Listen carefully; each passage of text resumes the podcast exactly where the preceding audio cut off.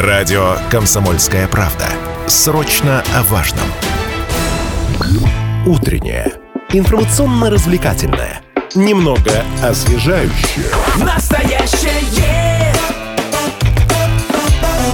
время че. Доброе утро, доброе утро, наши уважаемые радиослушатели. Сегодня у нас а, такое утро действительно доброе и бодрое, потому что сегодня у нас в гостях замечательные э, гости.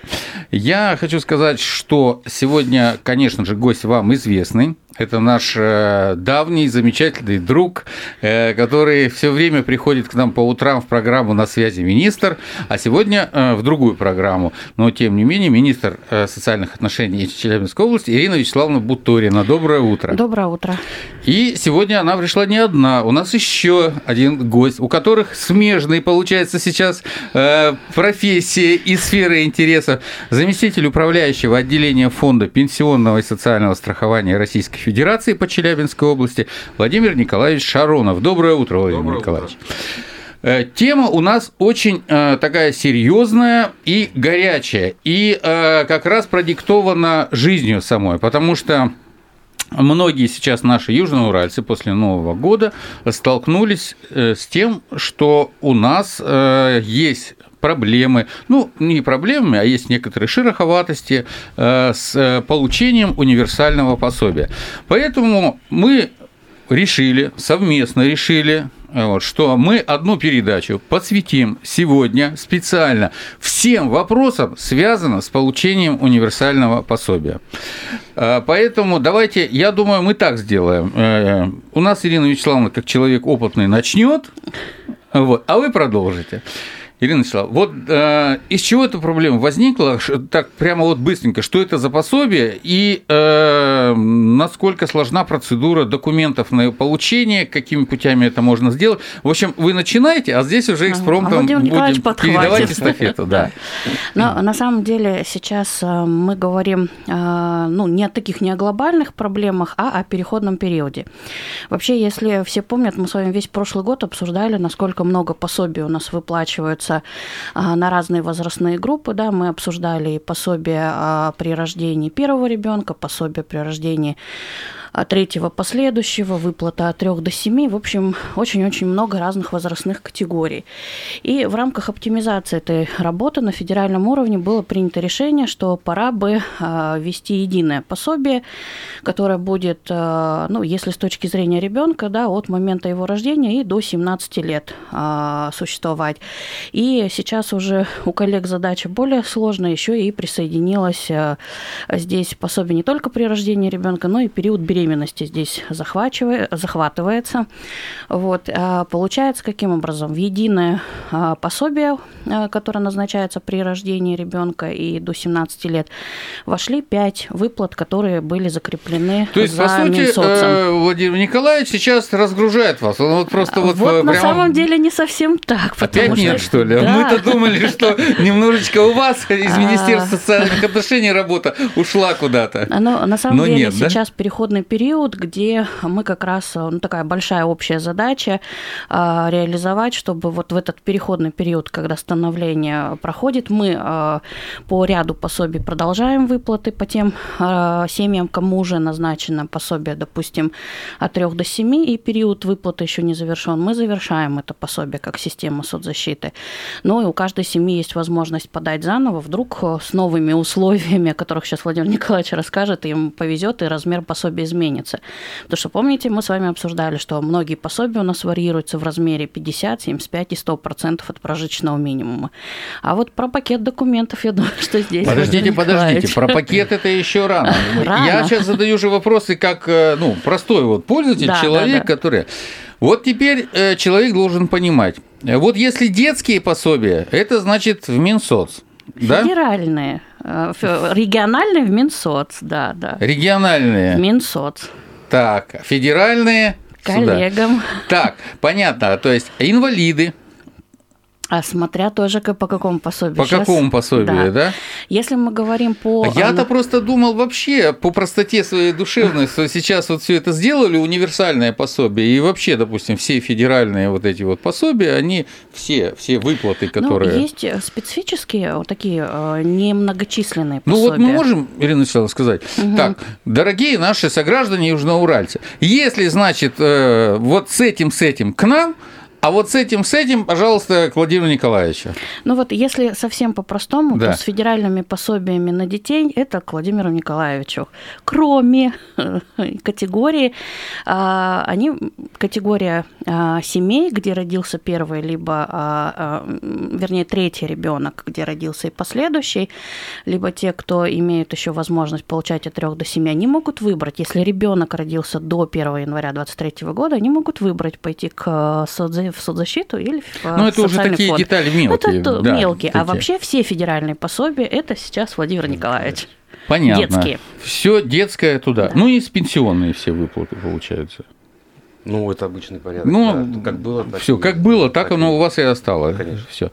А скажите, а вот еще уже у нас там льготы, которые приняли, есть же еще федеральные мобилизованным и участникам сейчас специальной военной операции, которые вот, ну, значит, это ну вот семьям там, которые А, так- Те, которые а, мобилизованным а, гражданам региональные, это все остается. это все у вас остается. Все, что касается региональных выплат, которые именно законами Челябинской области регулируются и выплачиваются исключительно из нашего регионального бюджета, это все остается в системе соцзащиты. Здесь мы никаким образом не модерируем. Ну, в общем, по сути, это получается все, что региональное осталось у вас. Да, конечно. Вот все, что федеральное, фактически, Да, это у вас. в социальном фонде. Так, давайте, Владимир Николаевич, теперь будем вас э, пытать. Э, расскажите нашим э, слушателям, вот э, как подавать процедуру документов вот, на получение вот этого пособия. Всё. Как это можно, какими путями сделать, куда прийти, позвонить, может, там через госуслуги, там, или... Слушай, микрофончик только. Ага. Хорошо. Э, Значит, э, ну, Ирина Вячеславовна правильно сказала, что мы э, в прошлый год, в конце года готовились к тому, чтобы принять пособие с субъектового уровня на федеральный в рамках единого пособия, которое вот с 1 января социальный фонд стал оператором этого пособия. И Ирина Вячеславовна правильно сказала, это единое пособие объединило 5 выплат, соответственно, на детей от рождения до 17 лет. И есть переходные периоды, о котором тоже коллега сказала. Это в течение трех лет э, заявители, граждане могут выбрать либо оставаться на правилах получения старого пособия в органах социальной защиты субъекта, либо перейти и выбрать единое пособие. Правила подачи, они, э, как, наверное, сейчас для любого заявления э, в такие федеральные структуры или субъектовые, это портал госуслуг, самый удобный и, наверное, оперативный да, способ. Это, безусловно, личный э, приход в клиентские службы социального фонда, либо многофункциональные центры, Мгм. которые есть ну, в каждом населенном пункте каждом практически. районе. Да. Понятно. То есть, а там уже все в госуслугах, все эти пакет документов, там ничего сложного нет для людей, да? То есть все. А вот Самое автоматически интересное- не, пере- не передавалось там то, что. Мы, конечно, очень многие массивы передали данных в рамках соглашения, и а, те а, выплаты, которые должны коллеги продолжать, мы тоже все пакеты а, данных передали. Но а, здесь же, вот вы про подачу документов да, говорите, а, здесь же есть возможность, когда изменился, допустим, период, а, у каждого пособия есть период для того, чтобы посмотреть а, доходы семьи в этот период. То есть иногда даже когда а, месяц там плюс в минус, это может, собственно, поменять доход семьи, да, и принятие потом решения о размере выплаты тоже может измениться. Поэтому очень многие семьи, вот понимая этот механизм, предпочитают заново обратиться. И здесь, когда уже подается заявление а, в коллегам в социальный фонд, мы автоматически прекращаем выплату. То есть вот здесь э- эти взаимодействия, они все настроены. Да, конечно, без, широково- без шероховатости тут ну, быть не может. Где-то могут быть особенности. Но а, мы не первый год а, реализуем, мы коллегам тоже эта процедура абсолютно знакома, что а, если там подаются документы, вот это заявление на пособие, то есть от человека требуется там минимум. Вот, Собственно, заявление, А, на портале обычно все документы, там, какие а, документы личного пользования подгружены, а, и реализовано очень много различных возможностей запроса сведений через электронное взаимодействие у смежников, у коллег. Это и доходы можно подтвердить, и э, гражданам не нужно там прикладывать Справки миллион справок. То есть можно запросить данные о доходах, э, запрашиваются данные по детям в ЗАГСе, там налоговая, соответственно, очень много служб, которые работают в рамках системы межведомственного взаимодействия, поэтому здесь, ну, на самом деле, процедура упрощена. Особенность то, что сейчас во все пособия, я думаю, что здесь э, и коллеги могут рассказать, э, единый подход э, для комплексной оценки нуждаемости реализован. Если раньше у разных пособий были разные подходы, где-то два прожиточных минимум, где-то один прожиточный минимум, где-то еще как-то, то сейчас единый подход вот к этой комплексной оценке. Это имущество смотрится, недвижимое, это автотранспорт Давайте мы хлеб не будем забирать у нас осталось 30 секунд, мы уйдем на рекламу, но прежде чем мы уйдем, я хочу сказать, что, уважаемые наши слушатели самого лучшего в мире радио «Комсомольская правда», вы можете э, задать свои вопросы, написав их нам на WhatsApp плюс 7 908 0 953 953. Пишите, мы с удовольствием, если успеем, и наши спикеры ответят. Ну, а если нет, мы обязательно передадим эти вопросы, и вам ответят уже потом через их э, ведомство. Дорогие друзья, мы продолжаем нашу программу. Я напоминаю, что у нас в гостях министр социальных отношений Челябинской области Ирина Вячеславовна Бутурина и заместитель управляющего отделения Фонда пенсионного и социального страхования Российской Федерации по Челябинской области Владимир Николаевич Шаронов. Владимир Николаевич, мы э, как раз остановились на том, о едином подходе к оценке. Что это за единый подход, как он происходит? Ну, при назначении единого пособия и э, оценивается комплексный подход нуждаемости. Он включает в себя и доход, и имущественное положение семьи. Значит, что касается дохода семьи, он учитывается за 12 месяцев, предшествующих одному месяцу за месяц, перед под, месяцем подачи заявления. Например, если заявление подавалось э, в феврале 2023 года или будет подано да, в феврале 2023, то среднедушевой доход э, будет оцениваться за период с января по декабрь 2022 года. Здесь важно отметить, что э, с введением единого пособия сократился слепой период, так называемый. Всего отсутствует один месяц, у которых у нас у органа, назначающего это пособие, отсутствуют данные о доходах. Это первое. И при определении права на пособие средний душевой доход на каждого члена семьи не должен превышать э, прожиточный минимум на душу населения, который установлен у нас в Челябинской области в субъекте проживания э, гражданина, подавшего заявление. Он у нас сегодня установлен 13 730 рублей. Э, в доход э, для понимания правилами назначения единого пособия определено около 13 видов доходов. Э, обычно это для ну, рядового и в большинстве случаев гражданина это заработок, это пенсии, стипендии, алименты, есть еще и доход от вкладов, он учитывается также, проценты. Ну, также от продаж квартир, там, земель. От продажи, это. от сдачи в аренду, это все. Всего 13 условий ну, в доход, который попадает. Ну и важно знать, что в имущественную оценку тоже э, играет роль. Э, семья должна для назначения единого пособия может иметь в собственности одно автотранспортное средство, э, а если два, им не дадут пособие? Уже не дадут. Одну квартиру, один дом, один, одну дачу, одно нежилое помещение. Есть определенные, скажем так, э, исключения, связанные с э, количеством, с наличием имущественного положения для многодетных семей. Вот я только хотел сказать, да. а если 10 детей и одна машина? Ну, Исключение есть. Да. Есть. Ну, я вот, допустим, э, на каком-то примере, если вот так для понимания, если семья из пяти человек имеет в собственности две квартиры, э, общей площадью вот 93 квадратных метра, то и дом площадью 150, то право на пособие есть, так как квартира на каждого человека приходится менее 24 квадратных метров. При угу. этом дом 140, э, он в расчет уже не идет. Понятно. Понятно. То есть, э, ну, то есть у семьи может быть у два семьи, вида да. недвижимого имущества.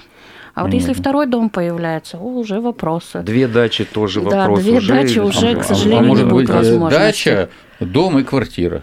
Три собственности. Ну, гипотетически, Почти. да, и здесь не будет оснований для отказа. М, Понятно. Ну, принципе, понятно. Хорошо.